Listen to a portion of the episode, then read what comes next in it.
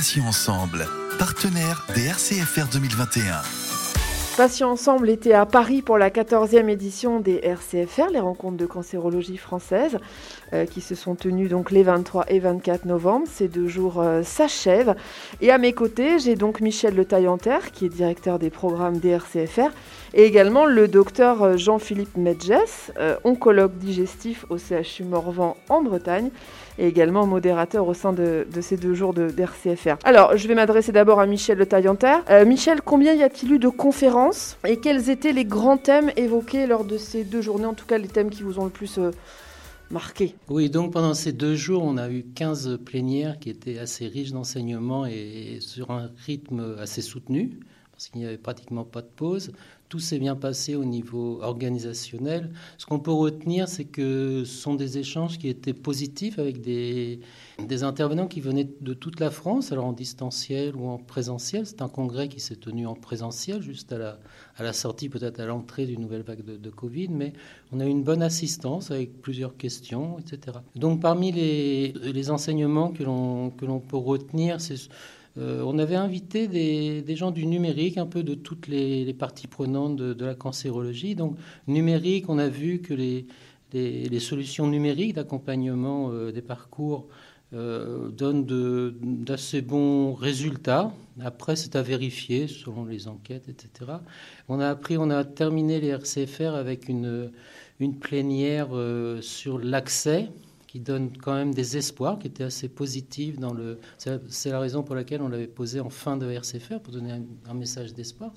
C'est quand même euh, l'idée des RCFR, non seulement de, de débattre sur des sujets d'organisation, de thérapeutique, etc., mais aussi de donner de l'espoir aux patients et puis aussi aux, autres partenaires. Donc, pour résumer, le bilan euh, est plutôt globalement très positif de ces deux jours. Je dirais qu'il est positif dans le sens où euh, c'est le premier congrès présentiel, je dis, après la, cette période assez difficile qu'on vient de vivre. L'an dernier, on était en distanciel, on fait aussi bien que l'an dernier, avec des nouvelles, des nouvelles thématiques quand même. je reprends le numérique, euh, les nouvelles lois sur l'accès précoce, la stratégie décennale aussi qui, s'est mise en place, et puis le, plan européen contre le cancer qui sont mis en place tous les deux à peu près de façon concomitante. On a pu voir qu'il y avait beaucoup de convergences entre ces deux, euh, ces deux plans, mais aussi des divergences. Un plan européen peut-être plus politique que, la stratégie décennale.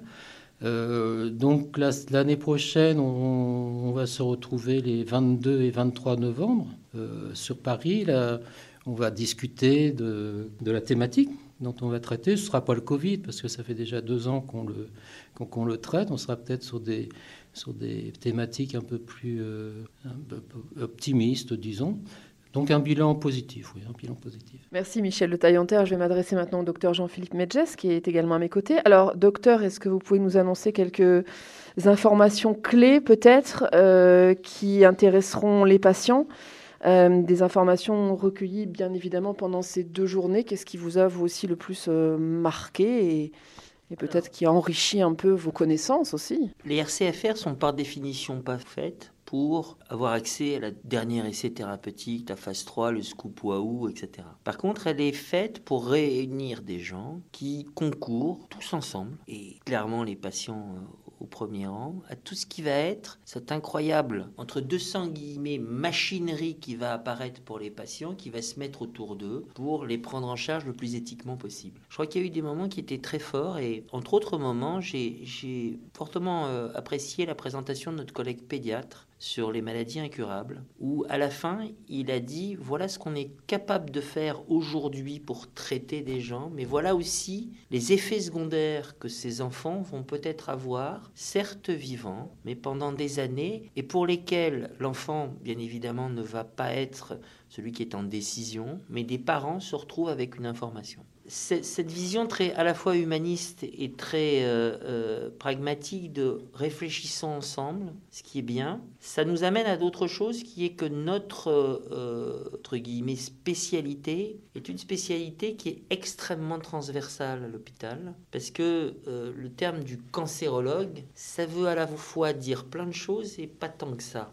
Toutes les personnes à l'hôpital public vont être de près ou de loin être amené à prendre en charge un patient. Il en est de même en clinique. Quand vous allez dans un hôpital comme le mien, à peu près 21% des entrées chaque jour à l'hôpital est au sujet d'un patient qui vient dans le cadre d'une pathologie cancéreuse pas du tout pour faire un traitement, mais pour avoir une vision globale, qui voit un cardiologue, qui voit un examen qui va le permettre de surveiller, qui voit un examen de dépistage, qui voit traitement chirurgical, médical, etc on a une parole qui a été faite aussi sur euh, quelle va être la place de l'HAD, l'hospitalisation à domicile, tout en gardant un niveau de sécurité pour le patient qu'il serait inadmissible qu'il n'ait pas sous le prétexte qu'on l'aurait fait à la maison. Le patient, ce qu'il veut, c'est avoir le meilleur traitement dans la meilleure sécurité, et si ça peut être fait à la maison, bien sûr. Et après, il y a quelque chose qui était très important, c'est on l'a vu quelquefois, l'adaptabilité de nos systèmes, parce que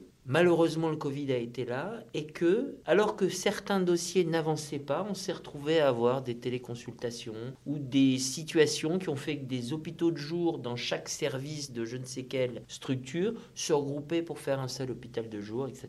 Donc moi, je crois qu'il y a une vision très positive. J'ai vu des gens qui ont été extrêmement intéressés, qui sont restés et d'horizons tellement différents que finalement, en moyenne, on avait cette représentation de ce qu'est la prise en charge de personnes, j'ai bien dit de personnes et pas de patients, qui malheureusement à un moment de leur vie ont cet incroyable challenge à relever qui est vous avez telle pathologie, le cancer en pratique, et on va se battre tous ensemble pour vous. Euh, docteur Jean-Philippe Medjes, il a été beaucoup question de plan décennal avec de multiples innovations, on l'a vu, euh, dans différents domaines de la médecine et de la recherche. Alors là encore, qu'est-ce qui a retenu votre attention en tant que professionnel de santé? Qu'est-ce qui a retenu particulièrement votre attention? Est-ce qu'il y a un point plus qu'un autre qui vous a interpellé? Le plan décennal, c'est tout jeune.